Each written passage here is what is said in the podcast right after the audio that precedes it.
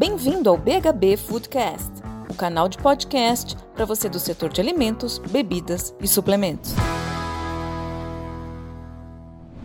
Olá, bem-vindos a mais um podcast do BHB.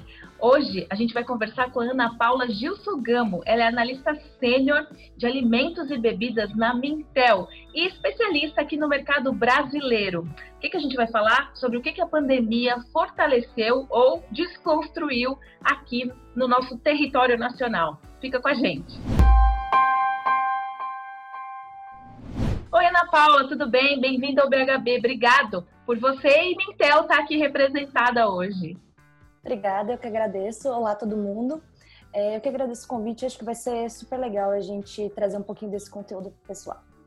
Ana Paula, você que está aí consumindo tendências o dia inteiro, o tempo todo, é, idealizando os relatórios de Mintel, fazendo esses conteúdos que vocês produzem em relação ao mercado de alimentos. Se você tivesse que hoje lançar um produto no mercado, ou então falar assim, não, cansei dessa vida aqui de analisar tendências e vou montar uma startup de alimentos. O que, que você faria hoje? Conta aí pra gente, qual seria a, seu, a sua aposta? Olha, essa resposta aí vale muito, hein? É, bom, acho que não tem, não sei se tem algo específico ou mágico, né, que a gente pode criar, mas acho que para duas linhas eu iria. Uma seria talvez uma startup que pudesse, por exemplo, afirmar para mim ou garantir para mim que os produtos, né, que os alimentos e bebidas têm segurança alimentar. É uma coisa que a gente tem visto ganhando muita importância. Então, talvez algo de é, relacionado a, a, traquear melhor esses produtos, entender melhor, garantir essa segurança. Assim, a gente sente muito consumidor com essa questão da segurança no momento. Ou também seria ótimo inventar uma embalagem super inovadora que não, não absorvesse o vírus, por exemplo. É, então, acho que tem muita, muita tecnologia e muita inovação para fazer nesse sentido. E acho também que uma coisa muito importante para o consumidor agora é a questão da saudabilidade.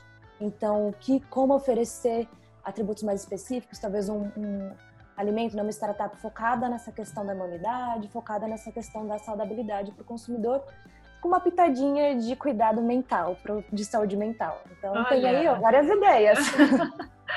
Muito bom, já dá para vender esse produto, essa, esse, essa inovação para alguma empresa absorver tudo isso dentro de um produto só. Gostei, gostei do que você é. trouxe aqui. Agora conta por quê, então. Por que, que você acha que, que isso daí faz sentido?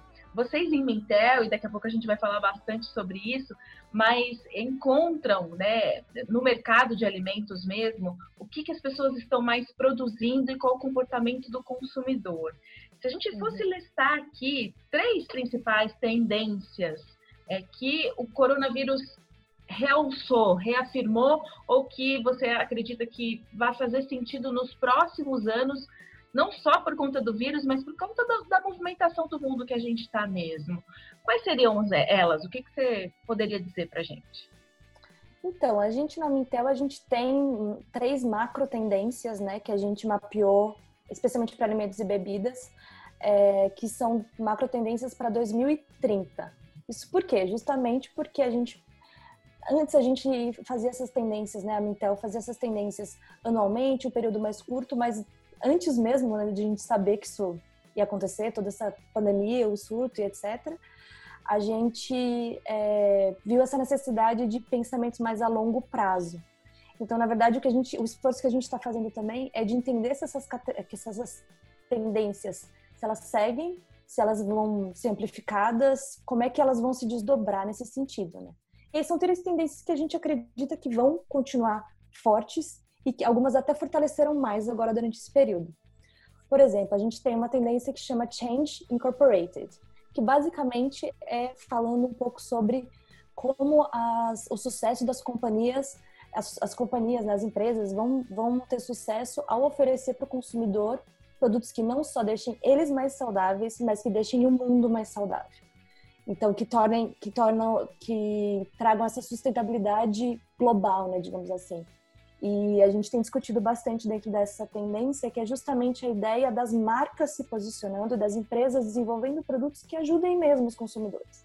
Então, a gente tem muitas marcas que estão surgindo que às vezes até podem se confundir com não com ONGs, porque obviamente elas visam a questão do lucro, mas que têm um posicionamento forte, sabe? Que tra trazem no seu DNA essa questão de sustentabilidade, de pensar em como desperdiçar menos alimento, de como sujar menos os oceanos.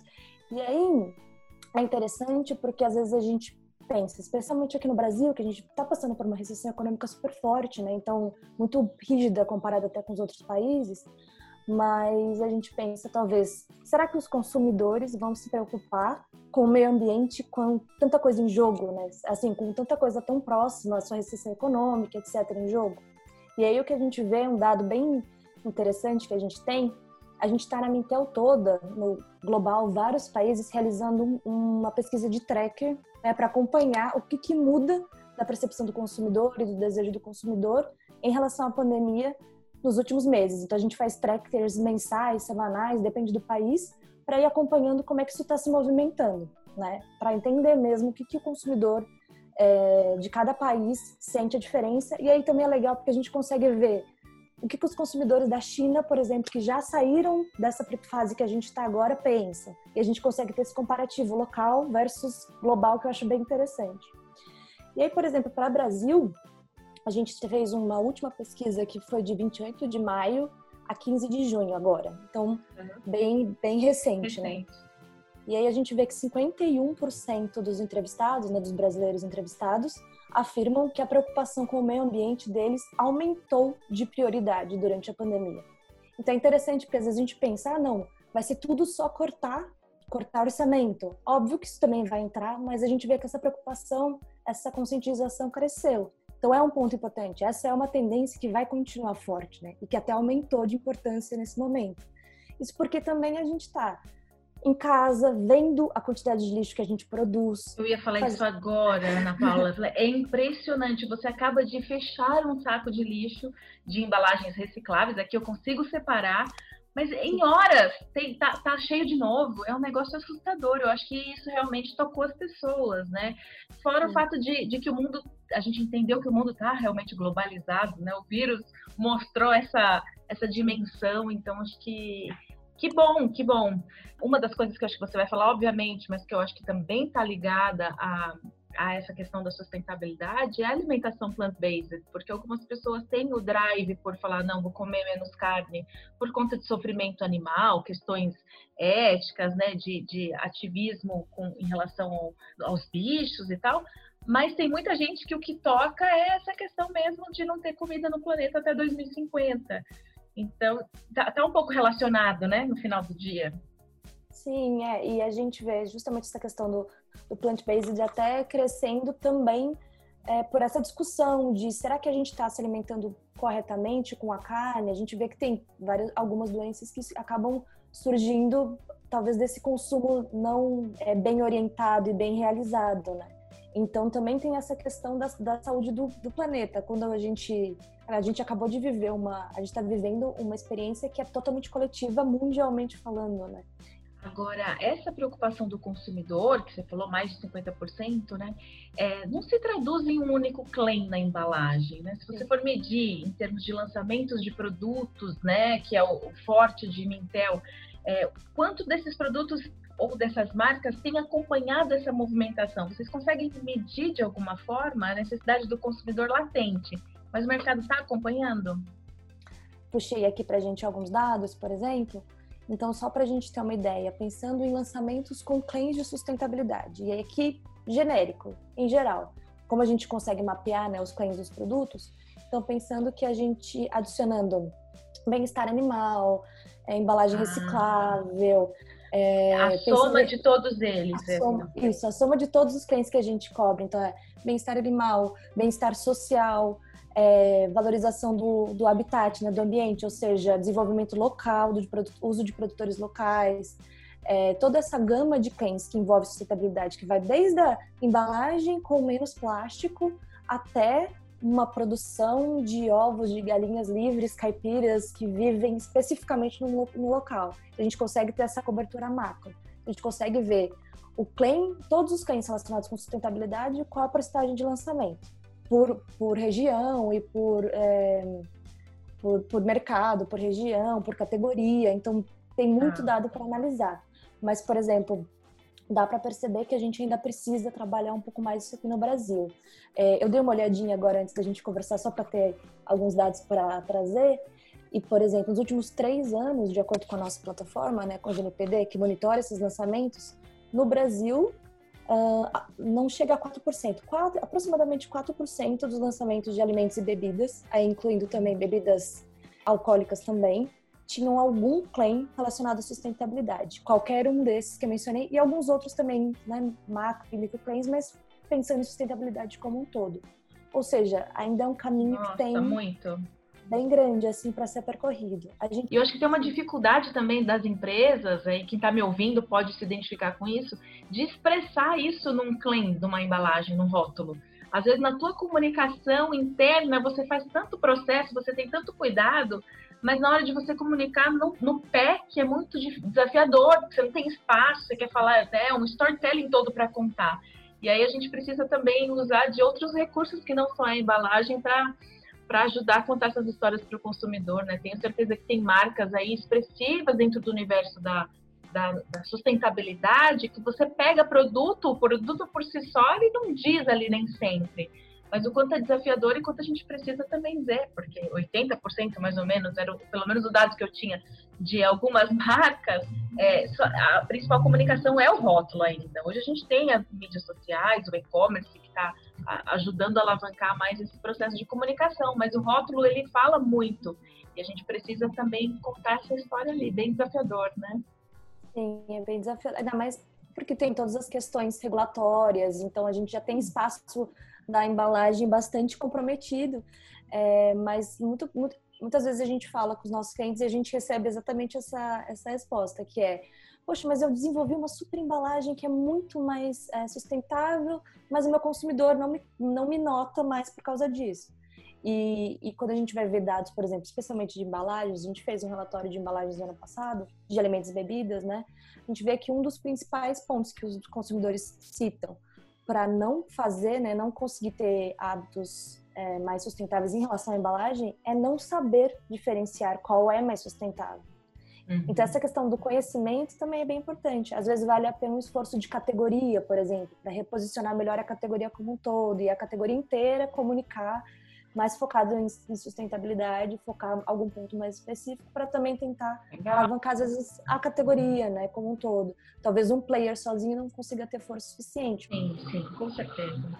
Muito bom. Essa essa aqui me surpreendeu de saber que tem tantas pessoas no Brasil já preocupadas com com esse tema e só 4% dos lançamentos de produtos carregam esse claim, né? Então, é um bom número para a gente se atentar. E qual seria a próxima tendência mais cotada, Ana Paula? Então, a gente também tem uma tendência da Mintel, que é essa também, uma dessas para 2030, né, para 2030, que é a questão das Smart Diets. E aí aqui, o foco principal dela é a questão da hiperindividualização das dietas. Então, por exemplo, através da uma alimentação, eu consigo ter todos os nutrientes que eu, pessoa, Ana Paula, preciso, indivíduo. É, obviamente, a gente não é, tem algumas tecnologias que já permitem isso de uma maneira hiper individualizada, mas ainda é muito caro se fazer isso, especialmente aqui no Brasil. Por exemplo, a gente tem tem fora dietas que são feitas a partir do DNA, da análise de DNA, ou a partir de estilo de vida. Mas isso ainda não é acessível, né? Não é acessível aqui para o nosso, nosso mercado. E aí o que a gente vê são alguns desdobramentos de agregar também mais funcionalidades, e talvez não precise ser nesse nível de hiperindividualização é, para todo mundo, né, para todas as marcas, porque obviamente é algo bem específico, mas tentar entender que o consumidor tem algumas prioridades e talvez como combinar e transformar essas prioridades em produtos. Acho que é um, um ponto interessante. Então, por exemplo, agora para durante a pandemia, também desse, desse tracker que a gente está fazendo de acompanhamento, né, do que, que mudou na cabeça do consumidor durante esse período, a gente tem, viu bastante um crescimento de busca por produtos que tragam imunidade. Uhum. Então, a questão da imunidade é muito forte por motivos lógicos. Eu quero ter o meu corpo saudável e forte para, caso eu, eu é, alguma doença me acometa, eu esteja mais resistente a isso, né? Então, a gente tem aqui que, do track que a gente fez, de 13 de abril a 30 de abril, a gente vê que 36, e aqui é falando de consumo mesmo, né? De uhum. que 36% dos entrevistados afirmaram que ele ou a família estão consumindo mais alimentos e bebidas com foco na imunidade, ou seja, com é, algum ingrediente que ajude a imunidade. E aí o legal aqui é entender quais são esses ingredientes que os consumidores já reconhecem. Que, que eu posso agregar no meu produto que já traga esse reconhecimento e como também eu posso construir esse reconhecimento, né? Então a gente tem falado e tem visto bastante da questão dos, dos probióticos, que é uma questão do, de você da digestão, né, da saúde digestiva, como forma também de fortalecer o seu, o seu sistema imunológico, então tem essa, essa relação também, né? Até outros, outros produtos que já são, ingredientes que já são conhecidos culturalmente, até, do, por exemplo, como a cúrcuma, alguns produtos que já têm esse, o gengibre, alguns produtos que já têm um conhecimento popular praticamente de que tem essa relação com a imunidade. Sim. Então a gente tem visto isso, essa, esse trazer o, o ingrediente natural para agregar no produto, mas também nesse pensamento de que, que eu posso trazer pra, como imunidade para o meu produto, né? Que que eu, esse cliente está tão importante, como eu trago isso para o meu produto de alguma forma? É, probióticos com certeza ajudam no sistema imunológico como um todo, né? O intestino é o segundo cérebro, mas eu acredito que no conhecimento popular, como você disse, as pessoas ainda não fazem essa conexão direta. Você falar probiótico, você vai lembrar de intestino. Você não vai lembrar de imunidade. Como é que a marca pode trabalhar com outros ingredientes que estão dentro do repertório popular e ainda assim adicionar probióticos, de repente, para você ter um produto que você de fato entregue é, esse benefício de uma maneira um pouco mais é, fortalecida, né, dentro da ciência e não só porque tem uma vitamina C ali dizer que é que é, que é que vai ajudar no sistema imune. A gente tem, tem uma linha tênue, eu acredito aí, é como consultora, né? Eu digo isso entre a oportunidade e o oportunismo nesse momento de, de a gente lançar produtos para imunidade na, na época que a gente está. A gente precisa estar tá bem consolidado dentro da ciência para você ter uma proposta como essa, né? E eu acho que você trouxe uma, um, um, um aspecto aí bem interessante, né? Porque a gente pode unir as duas coisas e ainda assim ter um produto que performe bem, que você esteja tranquilo quando você for dormir, que você desenvolveu um produto ainda assim que faça sentido, né? Sim, é, e que realmente dê um suporte para o consumidor, né? A gente está falando aqui de um consumidor que ele tá, além de sensível emocionalmente, né, que é outro ponto que eu vou falar dessa questão também da saudabilidade, ele tá sensível a preço, então também essa responsabilidade de você desenvolvendo um produto que muitas vezes pode custar mais caro, que a pessoa pode ter, né, escolher por aquele produto e que ele realmente entregue o que ele, o que ele promete, né? De uma maneira responsável com o consumidor também final, né? E é legal que você associou essa tendência da imunidade hoje, que é o que a gente está tá vendo no mercado, que é uma necessidade mais latente, com uma macro tendência que vocês têm até 2030, que é a personalização das dietas, como você começou a falar. Eu acho que a gente também precisa, como indústria de alimentos, suplementos, olhar para o hoje executar o que precisa ser feito hoje para atrair essa, esse consumidor que está mais necessitado da imunidade, mas não esquecer desse principal que você trouxe, que é a personalização. Como a gente vai fazer isso né, até 2030? Como a gente vai entregar produtos cada vez mais personalizados, que é um desejo do consumidor e uma necessidade biológica também. Mas o que é interessante ver dessa, por exemplo, dessa questão da imunidade é que é algo que atrai o consumidor e ele também estimula os consumidores a buscar mais informação. Então a gente vê, por exemplo, picos no Google de busca de o que, que o que está relacionado com a imunidade ou como preparar. Então também o que a gente imagina para um consumidor pós-pandemia é um consumidor também um pouco mais informado. E isso também é bom porque impulsiona a categoria como um todo a trazer mais produtos é. É, para esse consumidor, assim. E aí eu vou usar, eu vou usar esse seu gancho de novo, porque eu acho que é, é fundamental a indústria de bens de consumo vai deixar de vender só produto. Cada vez mais essas marcas precisam ter, ser, ser uma auxiliadora nessa jornada desafiadora desse, desses, desses consumidores. Acho que você vai falar de saúde mental, se relaciona também com isso, mas quando eu dou um Google e procuro que alimentos que podem ajudar na minha imunidade, eu não quero só encontrar a oferta do produto naquela farmácia, né? Eu quero encontrar um conteúdo de valor que de fato me ajude, que me entregue ali é, um serviço. Então, a gente vai passar de uma era só de produtos, de entrega de produtos, para que essas marcas na sua comunicação entreguem um serviço, uma jornada para esse consumidor. By the way, o produto vai estar junto. É, acredito muito nisso. O processo de educação crescendo como um todo, você falou de informação, também está ligado à educação. Como que marcas conseguem agregar serviços, é, oferecendo cursos, tutoriais para essas pessoas, para ajudar no dia a dia delas, né?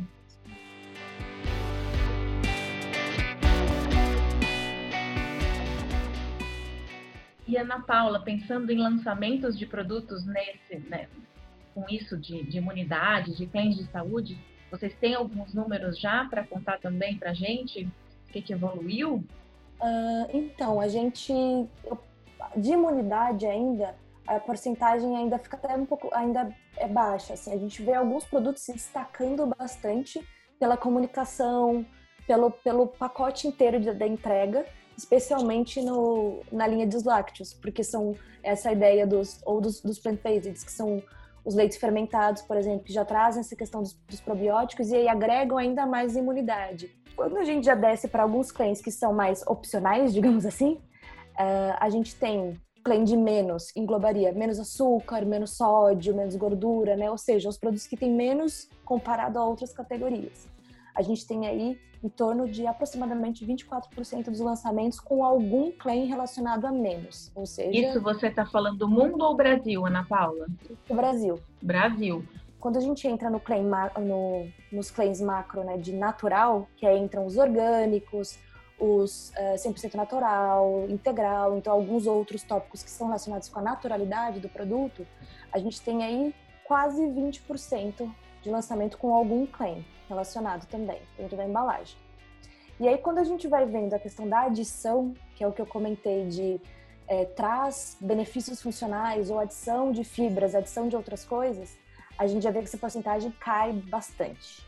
Então, por exemplo, para os, para os lançamentos que a gente tem, que são os, os que a gente fala como claim macro, que são os mais, ou seja, que tem mais fibras, mais proteínas, mais algum atributo, a gente tem aí nem 10% dos lançamentos com esse tipo de claim. Então já vai diminuindo. Literalmente nós estamos na geração menos é mais. é. É, a gente ainda está, né? Porque a gente ainda está falando de menos açúcar quando poderia estar falando de mais fibra. Então também tem essa, essa. E também tem as duas importâncias, né? Às vezes a gente pode combinar os dois. Então a gente vê ainda que essa questão do, da adição, né? De trazer mais benefícios ainda é um pouco mais baixa. E aí, quando a gente vai olhar para funcional, funcional aqui entra a questão da imunidade, entra, por exemplo, produtos para saúde cognitiva, né, que tragam algum ingrediente focando em saúde mental, saúde cognitiva, dos músculos, dos olhos, então mais específicos, né, funcionalidades mais específicas. A gente tem aí aproximadamente 7% de lançamentos, então também já cai bastante essa questão. E também um ponto específico que, eu, que tem aumentado bastante e que a gente ainda não tem tanto produto aqui no Brasil, assim, falando em porcentagem de lançamentos focado nisso, é a questão da saúde mental que eu comentei. Com ah. essa pandemia, isso ficou muito, muito forte, né? Então, a gente vê uh, também desse tracker, desses, dessas ondas né, de pesquisa que a gente tem feito, uh, na última, nos últimos dados que a gente tem, que é esse de 28 a 15 de maio, também só consumidores brasileiros, né? a gente vê que 63% afirmaram que sua saúde mental passou a ter mais prioridade, uma prioridade maior depois da pandemia, né, nesse período. Ou seja, foi a porcentagem mais alta de todas as prioridades, a, a questão da saúde mental. Ela ganha realmente destaque. Então, acho que aí também entra o serviço, né, o suporte das marcas, né, de ajudar nesse processo, mas também produtos que foquem nessa solução. Então, a gente já vê na Ásia, por exemplo, a gente tem não só saúde mental, mas a questão da cognição, do foco, outras coisas relacionadas. Então, por exemplo, na a gente tem visto muito lançamento na Ásia, da área de na Ásia ou no mundo todo, por exemplo, da área de lácteos, focando na saúde da visão. E a gente está super exposto a telas agora. É algo que a gente acredita muito que vai crescer. É algo que faz muito sentido para agora. A gente está essa questão discutindo essa questão da luz azul, de proteção. E essa questão da visão é algo que a gente não trabalha tanto aqui, a saúde da visão ainda, mas que a gente já vê fora isso, isso movimentando e é uma preocupação que faz todo sentido. Se a gente Audição também, né? Fones de ouvido o tempo todo, Sim. a gente com fone. Eu, eu, já, eu, brigo com os meus filhos, porque eles vivem com fones nos games e tal. Agora a gente tá igual. Tudo é, isso realmente, né? E aí você acaba percebendo, são coisas que você vai também percebendo que impactam mais. Então, se a gente for realmente ter aí para daqui a um tempo muita, muita opção por home office, acabar ficando mais em casa, isso impacta nos nossos hábitos, impacta na nossa saúde. Então, o que, que o, o que, que, os alimentos podem responder de alguma forma? Né? Essa superexposição a telas também afeta a saúde da visão. O que, que a gente pode construir e, e trazer de novo, focando nesse sentido? Então, acho que ainda tem muito caminho eh, o que é legal também é fazer essa análise mais específica. A gente vê por categorias, até por, por proximidade dos ingredientes, o que, que elas podem oferecer, e aí elas vão atuando também de acordo com isso para uma funcionalidade mais específica, por exemplo. Então também é legal tentar ver mais no micro para entender também, de alguma forma. Você falou dessa coisa do, da alimentação e saúde mental, né? Como você busca, às vezes, energia, foco em algum momento, você quer calma e relaxamento em outros. Eu escrevi um conteúdo aqui mesmo no BHB chamado Food Mood. Depois vocês voltam lá no texto para ver.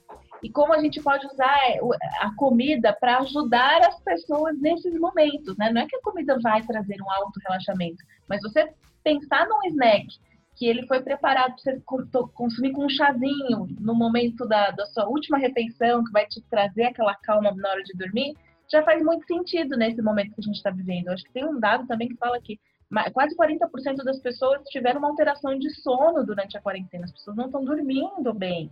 Tudo isso a indústria de alimentos pode ajudar de alguma forma.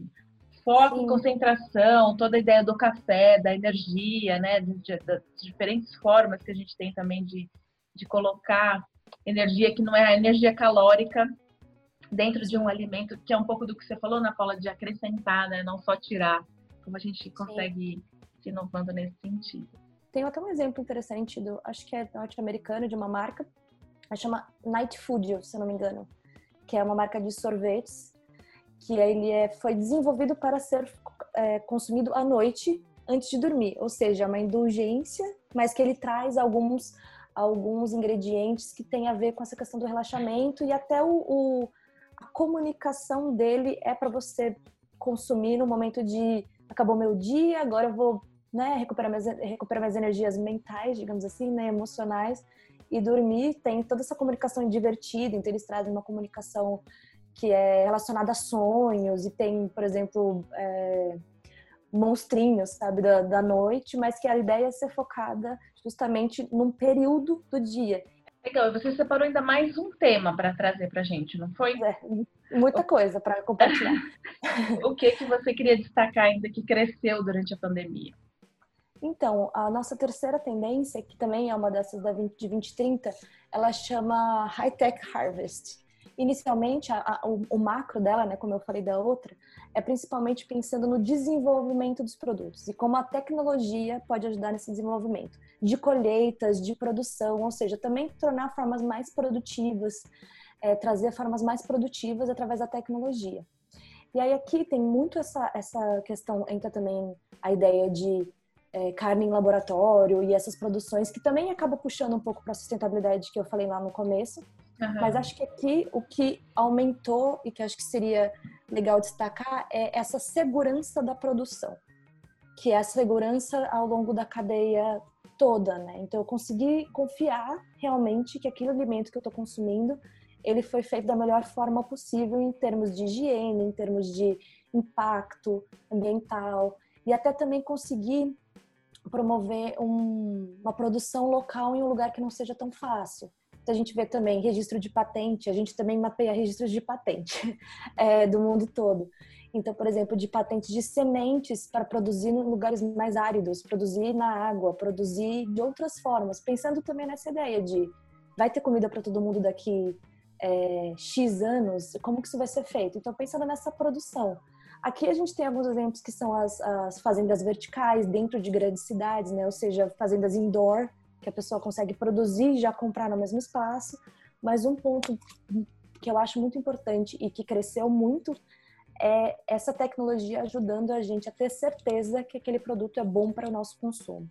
E aí a gente tem, por exemplo, aqui também desse tracker para a Covid que a gente, né, para ver esse mapeamento, mudança de, do consumidor durante a pandemia, também de 25 de maio a 15 de junho, falando que 36% das pessoas que foram entrevistadas é, disseram que estão preocupados se os alimentos e bebidas que eles é, estão consumindo nas lojas, né, estão comprando nas lojas, são seguros para serem consumidos. Ou seja, essa questão da segurança traz muito forte uma procura, uma procura e talvez uma necessidade da indústria de conseguir fazer uma produção que fique mais clara para o consumidor e que fique mais fácil de ser rastreada, que, fique, que eu tenha certeza que foi um produto feito com todas, seguindo todos os critérios necessários. Então, acho que isso também foi uma coisa que se destacou muito durante a pandemia e que tende a ser uma tendência, de, tende a, e até o consumidor tende a cobrar um pouco mais por isso, agora que ele sentiu mais próximo, né? A, essa questão do se preocupar mais como é produzido, se preocupar mais se aquela marca atende realmente todas as, as regras, né? Então, acho que isso fica mais forte também. É a tecnologia se alinhando com a segurança de duas formas. Você falou segurança de acesso a alimentos, né? Por conta do, do que vai acontecer daqui a alguns anos. Então, eu trago o alimento para mais perto das cidades e tento diminuir a, o footprint e tudo mais. E a outra é a segurança mesmo por conta do vírus, das bactérias, que aí o pessoal coloca tudo junto, tudo num balaio só, né? O fast food sofreu bastante com isso, né? Agora, as pessoas... É, escutei um, um podcast do Google recentemente, do, do, da pessoa de varejo do Google, falando que a gente sai agora de uma era de hiperconveniência que a gente tinha para uma era de hipercuidado. E que é, é bem isso que você está falando, né? A conveniência vai ser sempre importante, você vai estar chegando na porta da sua casa, mas o, pri principal motivo que está chegando na porta da sua casa hoje não é mais a conveniência, é a segurança.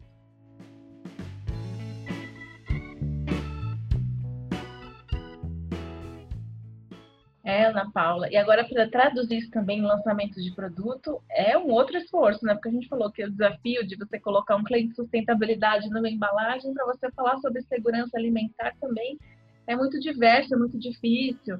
É, você acredita, não sei se, a tua opinião mesmo, não sei se tem algum dado, mas vai, vão voltar alguns selos de qualidade? Você acha que é um movimento que, que se sustenta ao, daqui para frente por conta a da gente, segurança? É, o que a gente tem, um ponto interessante, por exemplo, que a gente tem dado é de das pessoas recorrendo a marcas que elas confiam como essa, essa chancela também de, de segurança.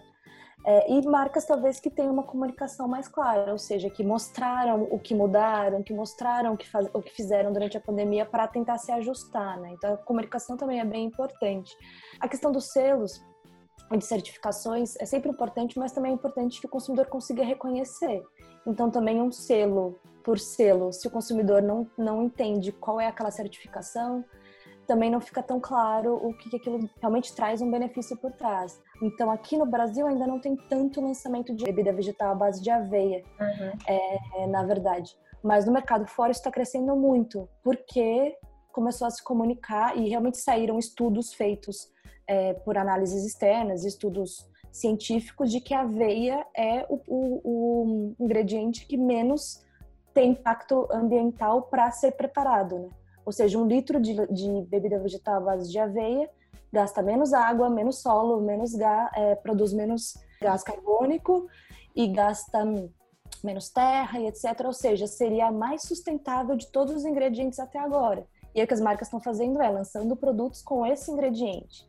Então, aqui nesse caso, a chancela não vem de um selo, a chancela vem do. Eu sei que esse ingrediente Sim. é mais sustentável, se ele é a base desse ingrediente, ele é mais sustentável.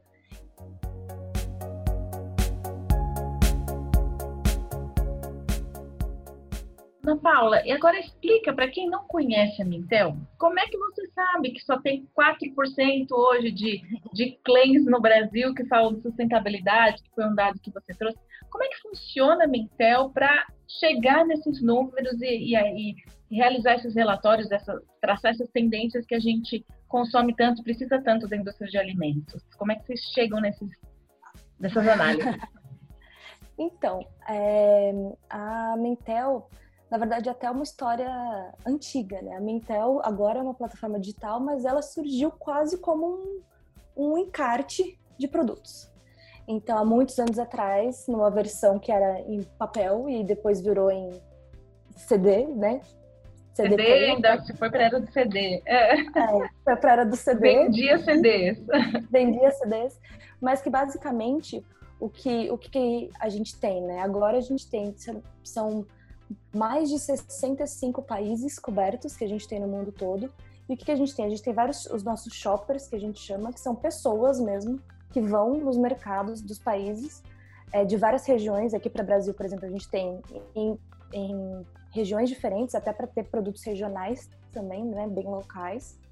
E aí, o que eles fazem é, eles compram esses produtos e, cat e catalogam cada um desses produtos. Ou seja, você tem a imagem do produto realmente como ele é, alguém foi lá, comprou, pegou nele e produziu esse conteúdo. Ou seja, a gente tem uma, um catálogo imenso de produtos, se eu não me engano, é uma, uma atualização diária. A gente tem aí, acho que no mundo todo, talvez mais de 40 mil produtos atualizados, assim, é, num período muito, muito rápido, né? Num período muito curto.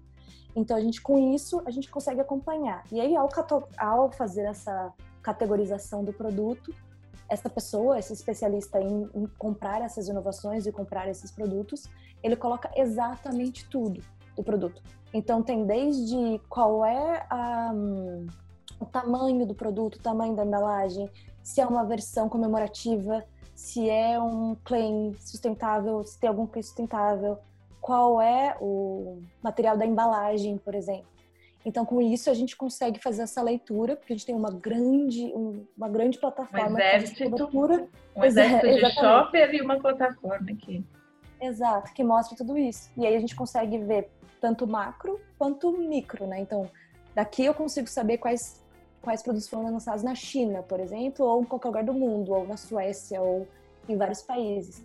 E também consigo ver o que foi lançado na categoria específica de condimentos no Brasil durante tal período. Então, é, é a gente consegue brincar bastante aí com os dados. Não, é, é fantástico mesmo, né? As informações que vocês trazem são, são muito ricas, né? É uma vasta realmente varredura de tudo que existe no mercado de alimentos. Uma das pessoas que trabalha com vocês uma vez falou para mim é o PlayStation da alimentação. E é assim que a gente se sente mesmo quando você entra numa plataforma e está lidando com GNPD. Uma coisa interessante, Ana Paula, que eu observo em grandes empresas que têm Mintel, é que as pessoas não conseguem usar 100% da ferramenta muitas vezes. Né? Assina, tem lá todas as informações, os dados, mas o dia a dia é tão corrido que não acessa e às vezes 15 minutos antes de uma reunião, que é para discutir o pipeline de inovação, vai querer olhar para a Mintel.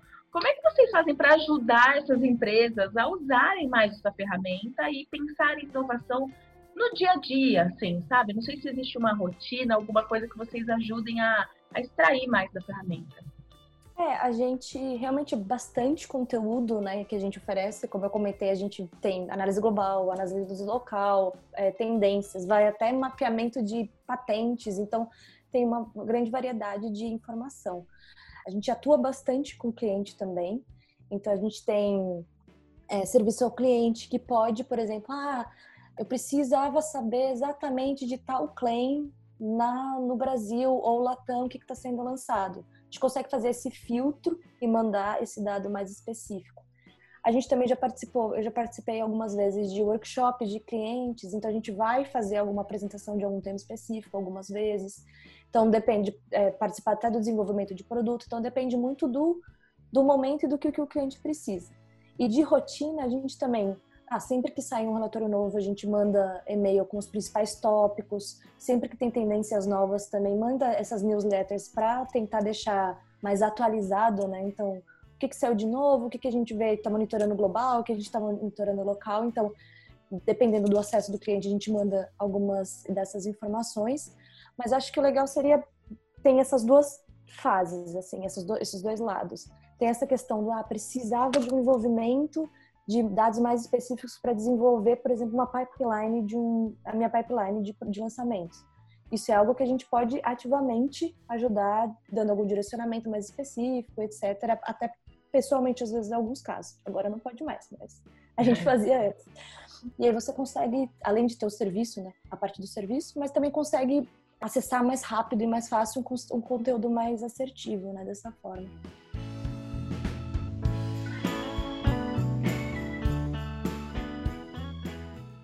Obrigada, quero te agradecer pelo papo. É, quero dizer também que acho que inovação ela precisa fazer parte da rotina de todo mundo que trabalha com alimentos, né? Falar inovação e rotina na mesma frase. Sim, você precisa se informar. Então, a minha sugestão aqui, até para você consumir dados de Mintel, BHB e outras fontes que você vai buscar, é coloque isso como parte do teu dia na agenda. Informação é vital, principalmente nos momentos que a gente está vivendo, onde as coisas mudam de um dia para a noite, literalmente. Então, vai fazer Sim. parte do seu dia a dia, da sua rotina, você se informar sobre o mercado. Você consegue fazer isso aqui pelo BHB também. Obrigada, Ana Paula. Espero que você tenha curtido esse papo. É, e fico à disposição aqui também para o que vocês mais precisarem de Mintel e para os nossos ouvintes. Se vocês quiserem saber mais alguma coisa sobre Mintel, ah, os dados de Mintel, né? Vão estar aqui nessa, nesse texto, nesse relatório. Você pode acessar também todo esse conteúdo via Spotify e via YouTube. Obrigada, Ana. Legal, obrigada. Eu queria agradecer essa oportunidade também de conversar um pouco sobre isso. Acho que é importante exatamente isso, a gente ter essa, essa, esse olhar né, de inovação diário.